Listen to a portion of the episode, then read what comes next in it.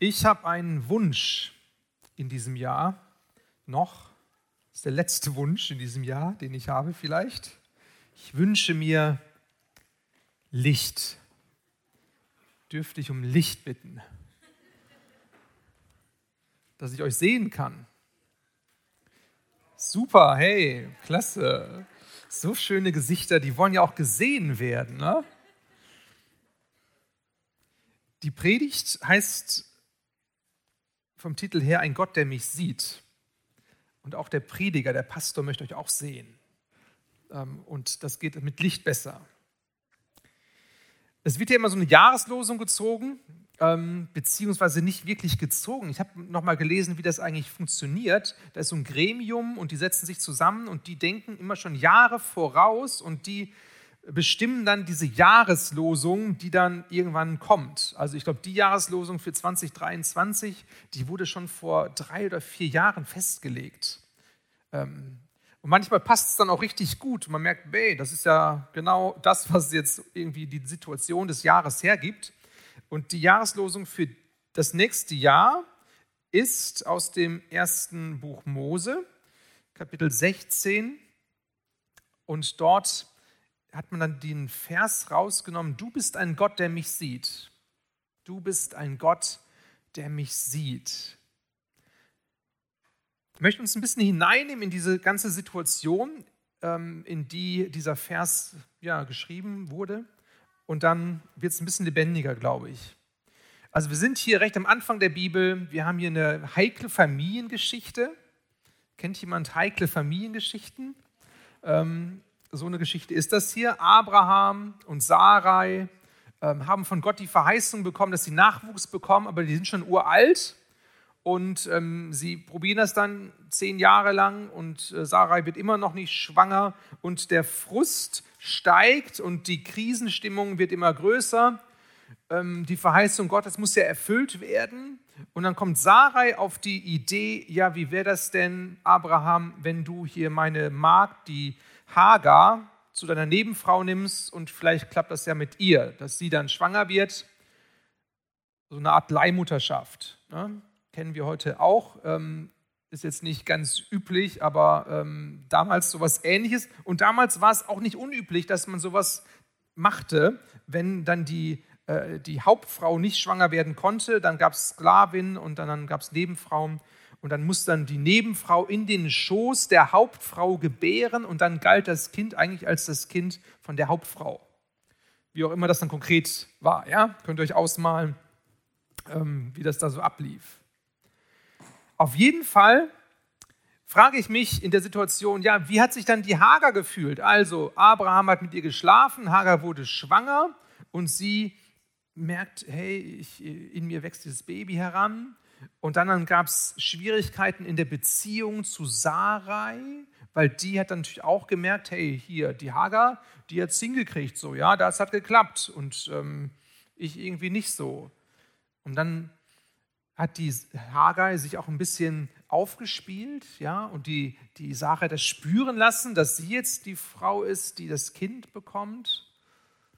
Und dann hat Sarai auf der anderen Seite der Hagar so eins übergebraten auch da wissen wir nicht konkret, was sie gemacht hat. Auf jeden Fall gab es da Sticheleien und da gab es vielleicht auch irgendwie eine Art von Gewalttätigkeit, wie auch immer man sich das vorstellen mag. Auf jeden Fall, es war nicht schön und Hagar war dann so verletzt und frustriert und verbittert, dass sie dann in die Wüste geflohen ist, weg von dieser ganzen Situation.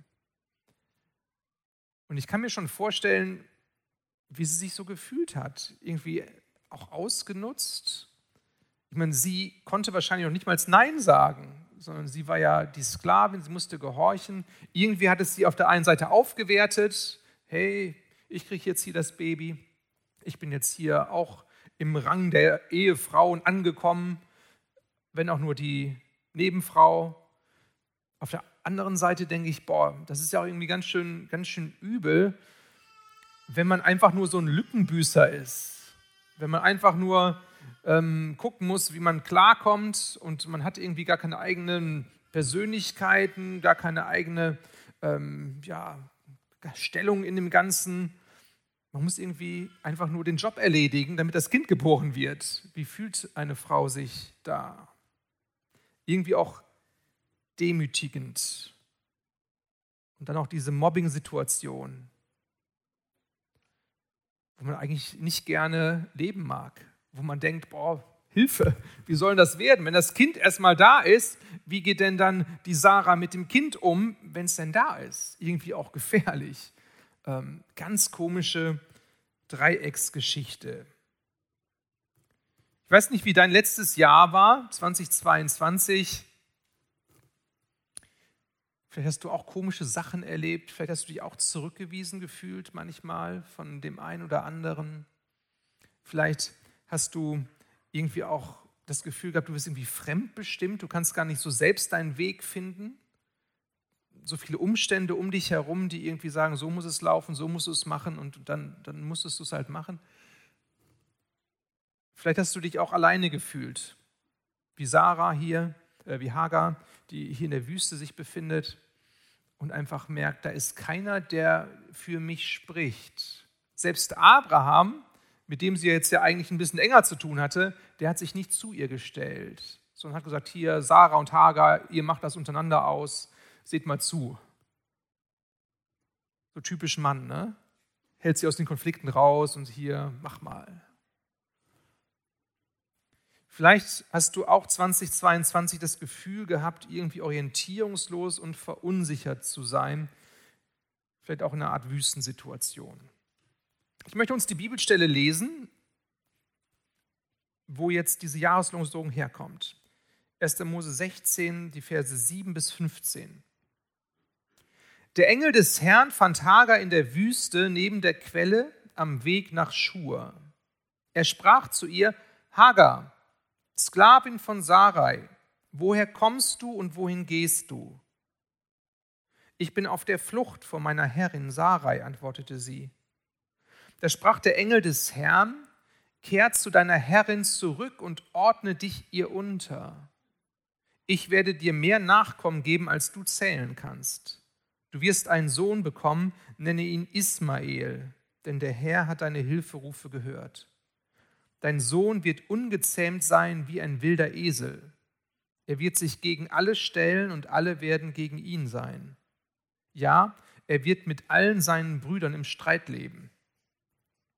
Da nannte Hagar den Herrn, der zu ihr gesprochen hatte, El Roy.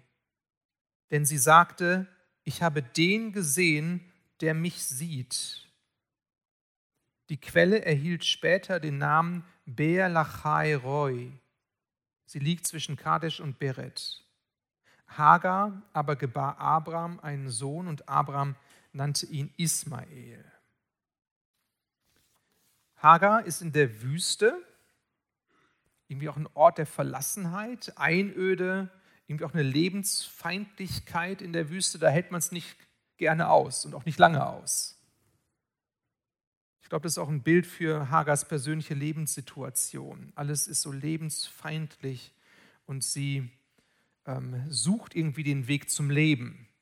Aber da ist jetzt keine Oase, sondern sie ist in der Wüste. Und in dieser Wüste hat sie eine Begegnung mit diesem Engel.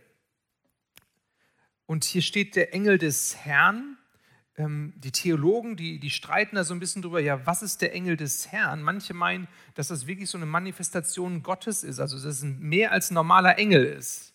Dass es, dass es mehr von Gott ist als ein normaler Engel. Vielleicht hilft uns das, wenn auch Hagar nachher ähm, diese Begegnung mit dem Engel auch eins zu eins als Gottesbegegnung auffasst. Letztendlich sind Engel immer auch Boten von Gott, die etwas von Gott vermitteln wollen und Botschaften haben in das Leben von Menschen hinein. Und allein diese Begegnung mit dem Engel ist total außergewöhnlich. Ich meine, für uns sind Engel immer außergewöhnlich, aber wenn wir Bibel lesen, dann stellen wir fest, hey, da gibt es ja immer wieder mal Engel, Engelsbegegnungen. Aber hier ist es eine besondere Situation, weil tatsächlich Hagar der erste Mensch in der Bibel ist, dem ein Engel Gottes erscheint. Und dieser Engel spricht sie persönlich an. Und ich meine, Hagar ist jetzt nicht ähm, eine von, von der Top-Elite, sage ich mal, sondern die kommt aus Ägypten, Die hat gar nichts mit, mit Abraham direkt zu tun, mit dem ähm, Bundesvolk, was dann entstehen sollte aus Abraham. Sie kommt eigentlich von der, von der Seite so ein bisschen rein. Sie ist eine Sklavin. Und Gott sucht sich Hagar aus, um mit ihr ein persönliches Gespräch hier zu führen. Und Hagar ist auch die erste Frau, die eine Verheißung für Nachwuchs bekommt. Sonst haben, die Männer das immer bekommen. Ja? Und du wirst viel Nachwuchs bekommen und ne, Abraham, ähm, Nachkommen zahlreich wie der Sand am Meer und so weiter. Und hier spricht Gott Hagar an und sagt, du wirst Nachwuchs haben. Und Hagar ist auch die erste, der erste Mensch in der Bibel, der, der Gott einen Namen gibt. Also sonst gibt man den Kindern Namen, aber dass man jetzt Gott beschreibt in seinem Wesen, das hat vorher noch keiner gemacht. Und Hagar macht das und er sagt, du bist ein Gott, der mich sieht. Das finde ich faszinierend. Gott spricht durch den Engel zu Hagar und er nennt sie beim Namen und er, er greift sie auf in ihrer Identität, in ihrer Stellung. Er weiß um die ganze Geschichte, er weiß, dass sie Sklavin ist, er weiß von Sarah, er, er weiß, wo sie sich gerade befindet, in ihrem Inneren. Also Gott, Gott weiß um Hagar, Gott sieht Hagar in ihrer Lebenssituation. Es ist eine Sache, glaube ich, wenn wir von Gott hören oder lesen, dass Gott uns sieht, hier so auf der Erde dann speichern wir es ab und sagen, ja, okay, ja, Gott sieht alles. Okay, ist das jetzt angenehm oder nicht, aber Gott weiß um alles, ja. Aber es ist was anderes, wenn du, wenn du selbst empfindest und erfährst, dass Gott dich sieht. Vielleicht hast du solche Situationen in deinem Leben schon mal gemacht, dass du wie dich selbst ertappt hast in dieser Erkenntnis, Gott sieht mich gerade. Gott weiß genau, wie es mir geht und er ist mittendrin im Geschehen und er hat die Kontrolle von allem. Gott sieht mich. Ich habe so eine Erfahrung öfter gemacht. Ähm, von einer Sache will ich kurz berichten, damit ihr so ein bisschen versteht, was, was meine ich denn. Das war meine letzte Klostererfahrung, ähm, schon wieder anderthalb Jahre her. Ich war im Kloster Petersberg in Sachsen-Anhalt, in der Nähe von Halle an der Saale die Gegend ist jetzt nicht besonders christlich. Ja, also Sachsen-Anhalt, Brandenburg, Mecklenburg-Vorpommern, sehr atheistisch, wenig Gemeinden, wenig Gläubige. Aber da ist ein uraltes Kloster auf dem Berg, sehr schön. Ähm, und ich gehe auch gerne wandern und spazieren. Und auch dann in dieser Klosterzeit bin ich dann auch runtergegangen vom Berg und dann keine schöne Landschaft, viele Felder, so ein bisschen langweilige Landschaft für mich. Okay. In dieser Klosterzeit, da habe ich ähm, mit Emotionen zu tun gehabt, das passiert dann offen in der Stille und ich habe so ein Gefühl von Traurigkeit gehabt und auch ähm, Situationen vor Augen, über die ich traurig gewesen bin. Also ich hatte mit Traurigkeit zu tun und das war so ein Thema in diesen Tagen und ich weiß gar nicht mehr, an welchem Tag das war. Ich glaube, es war irgendwie in der Mitte von diesen sechs, sieben Tagen. Und dann gehe ich spazieren über diese Felder in Sachsen-Anhalt, tote Hose, nichts los, keine Menschenseele da. Und da sind auch keine richtigen Wanderwege gewesen. Die haben mich echt ein bisschen geärgert. Ich musste immer gucken, wie sind jetzt hier die Feldwege und wo komme ich dann wieder zurück. Das Gute war, das Kloster war auf dem Berg, hat man von allen Seiten gesehen. Aber ich war so ein bisschen verloren auf diesen Feldern. Und dann bin ich ein paar Wege gegangen, habe auf die Uhr geguckt, wann muss ich wieder zurück sein. Und dann komme ich irgendwann an so eine ganz verfallene Hütte. Also keine Hütte, wie wir uns das vorstellen, so aus Holz und so, sondern es war irgendwie so, so ein Betonklotz aus DDR-Zeiten, wahrscheinlich irgendwie so ein Unterstand für, für die Bauern oder ich weiß nicht, was die da hatten. Also richtig zerfallen, total hässlich. Hütte. Und ich gehe da so rein, so ein kleiner Entdeckergeist in mir und äh, ganz viel Müll und ganz viel Unschönes irgendwie da, also nicht gemütlich, aber an der Wand gesprüht, selig sind die Trauernden, denn sie werden getröstet werden. Und in dieser Situation habe ich erfahren, Gott sieht mich. Das war für mich wie, wie, so, ein, wie so ein heiliges Erlebnis, ähm, weil ich wusste, wie unwahrscheinlich das ist, da jetzt in Sachsen-Anhalt auf so einer komischen Wanderung über die Felder so eine Hütte zu entdecken, wo irgendeiner diesen Vers irgendwann mal platziert hat, der mich abgeholt hat in meiner Lebenssituation. Gott sieht mich, Gott sieht dich, Gott sah Hagar, Gott sieht uns. Wir haben oft das Gefühl, dass wir nicht gesehen werden und dass Menschen uns auch nicht sehen und dass wir Schmerzen auch dadurch erleiden mussten. Wir hören oft Botschaften, du gehörst nicht dazu, keiner mag dich, du bist alleine oder du bist nicht genug oder du, du wirst es nicht schaffen. Was mit dir ist, das ist egal, es geht immer nur um die anderen oder du bist falsch. Das sind so die Botschaften, die uns umtreiben, die uns irgendwie auch bremsen und die uns auch lähmen. Aber Gott, er denkt anders über uns, er hat eine andere Sicht auf uns und er spricht anders in unser Leben hinein. Wenn, wenn wir denken, ich schaff's nicht, ich, ich komme immer zu kurz, vielleicht auch, weil, weil Menschen mich nicht gesehen haben, da spricht Gott hinein, hey, aber ich sehe dich. Ich sehe dich, auch wenn alle anderen dich nicht gesehen haben, ich sehe dich wenn du von Menschen zugesprochen bekommen hast, du bist nicht genug, dann spricht Gott dir zu, aber du bist genug für mich. Du musst nicht mehr leisten. Du bist genug. Du musst keine Punkte sammeln bei mir, sondern ich, ich bin genug und du bist auch genug. Meine Liebe ist genug für dich. Und wenn Menschen über uns gesagt haben, du bist falsch, so wie du bist, du musst eigentlich so sein wie die anderen, du musst mehr so sein wie alle, du bist, bist irgendwie aus der Reihe, dann, dann sagt Gott zu dir, hey, ich liebe dich so wie du bist. Du bist einzigartig und ich, ich sehe ganz viel Wert in dir. Gott hat eine andere Sicht auf uns, er hat einen anderen Blick auf uns.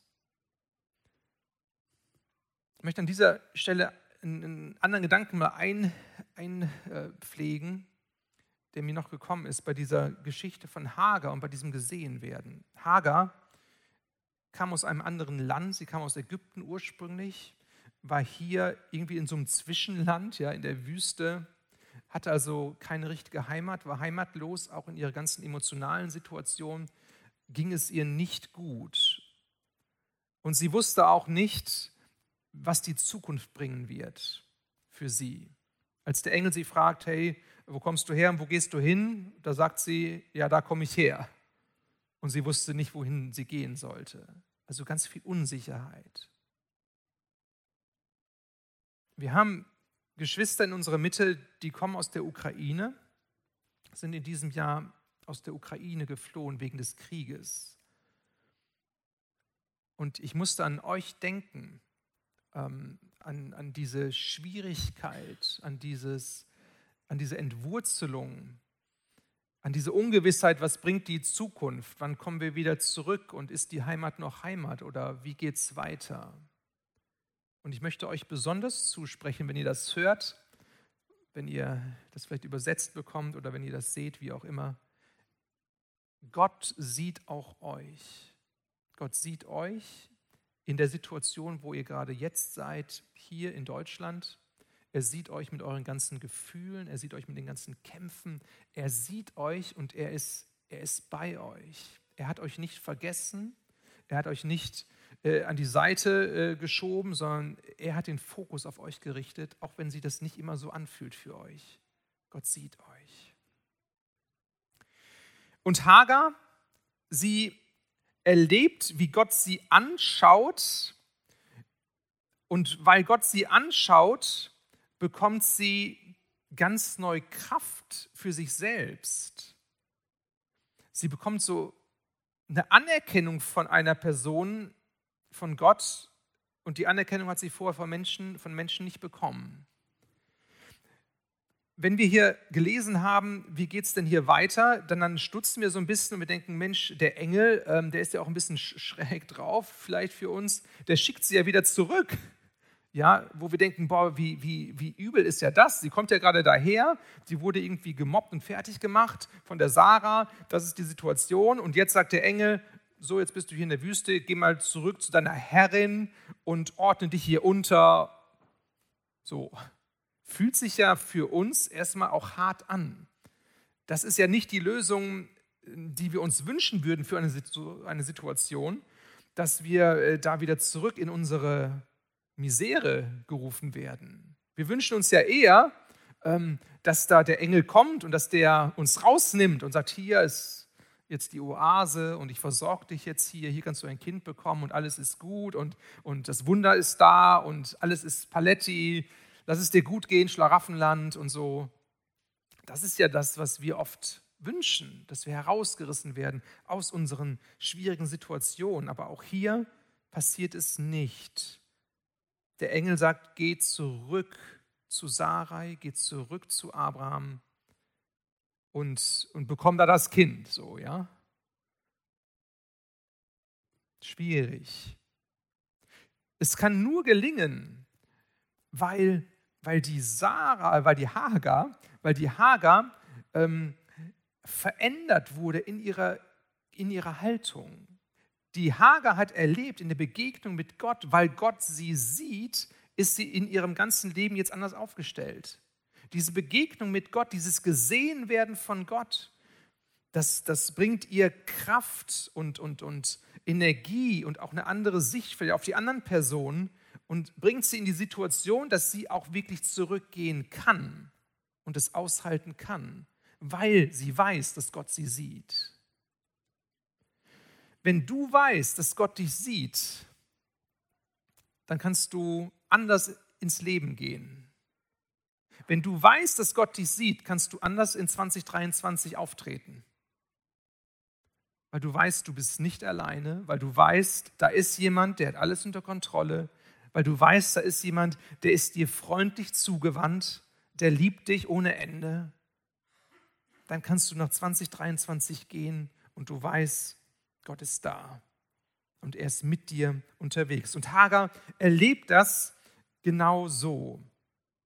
Sie erlebt, dass Gott ihr Würde gibt und dass sie auf einmal weiß, hey, ich bin hier ähm, in einer Situation, wo, wo ich getragen bin, wo da jemand ist, der mich anschaut und der mir durch seinen Blick ganz viel Leben einhaucht.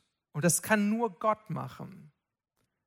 Menschen können das nur bedingt machen. Manchmal erwarten wir von Menschen, dass die das alles müssten und uns ganz viel geben müssten, aber letztendlich kommt es auf diesen Blick von Gott an. Weil Hagar sich von Gott gesehen weiß, bekommt sie selbst mehr Konturen. Sie wird selbst sichtbarer. Sie selbst weiß, hey, ich bin auch ein eigenständiger Mensch. Ich habe auch meine Bedürfnisse. Ich habe auch ähm, mein eigenes Leben. Ich habe auch mein eigenes Kind. Ich habe eine eigene Zukunft. All das wird klarer für sie, weil der Blick von Gott auf ihr ruht und weil sie das wahrnimmt. Sie taucht aus einem diffusen Nebel auf weil Gott ein Bild von ihr hat und eine Zukunft für sie und ihr Kind bereithält. Auf einmal wird alles deutlicher, weil Gott sie ansieht. Weil Gott sie sieht, fühlt sie sich auch anerkannt.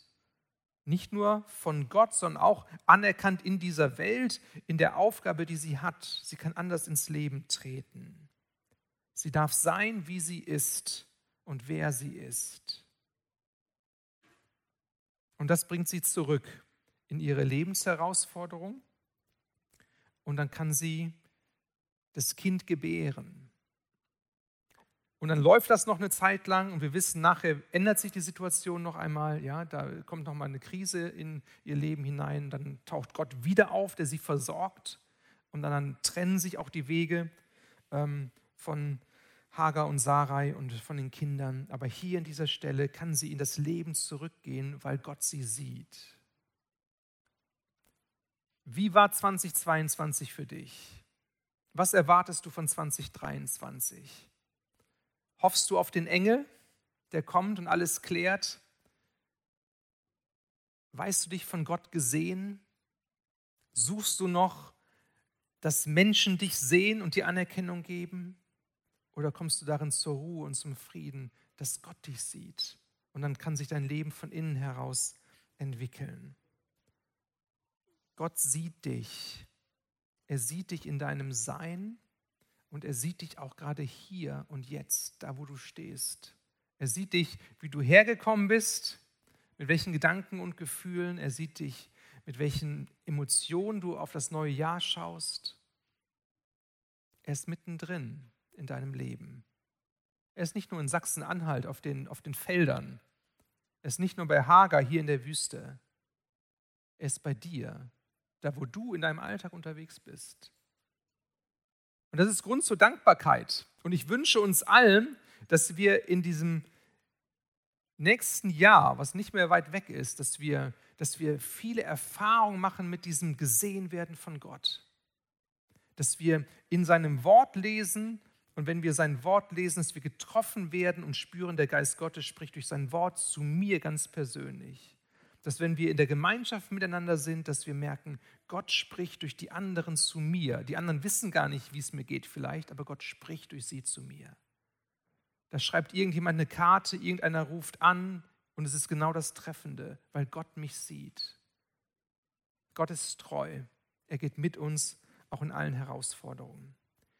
Ich möchte uns einladen, dass wir jetzt ein paar Minuten Zeit nehmen, wo wir aufstehen. Nachher werden wir noch ein Abschlusslied singen, was so ähm, das Thema auch zubinden wird. Aber dass wir nochmal aufstehen, könnt ihr gerade jetzt aufstehen und äh, die Musiker können nach vorne kommen. Und lass uns einfach mal ein paar Momente nehmen, wo wir zur Ruhe kommen, wo wir nochmal so vielleicht auch mit uns in Berührung kommen. Und dann lade ich ein, wenn du es auf dem Herzen hast, dann sprich doch ein kurzes Gebet. Vielleicht rückblickend, Dank ausdrückend für das Jahr, was gewesen ist, vielleicht auch bittend für das, was kommt, aber dass wir uns eins machen und dass wir eine kurze Gebetsgemeinschaft haben. Da fühl dich ganz frei. Ich bete am Anfang mit uns und für uns und so in diese Zeit der Stille hinein. Jesus, wir stehen vor dir als als deine Kinder. Wir feiern Gottesdienst und wir haben dein Wort gehört. Und es ist gut, dass du uns siehst. Er hilft uns auch, dass wir uns selbst wahrnehmen und dass wir ganz offen und ganz ehrlich zu dir kommen, so wie wir sind, gerade jetzt. So fühl dich frei zu beten, wenn du es auf dem Herzen hast. Jesus, und so wollen wir zuversichtlich in das neue Jahr gehen weil sich dein Blick nicht ändern wird auf uns. Dein Blick ist auf jeden einzelnen von uns gerichtet, auch im nächsten Jahr.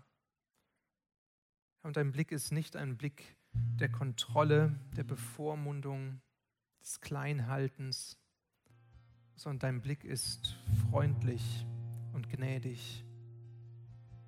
Herr, und ich bete, dass wir in dieser Freiheit unterwegs sein können und dass wir dass wir deinen Blick wahrnehmen, der auf unserem Leben ruht. Komm und führe du uns immer mehr da hinein.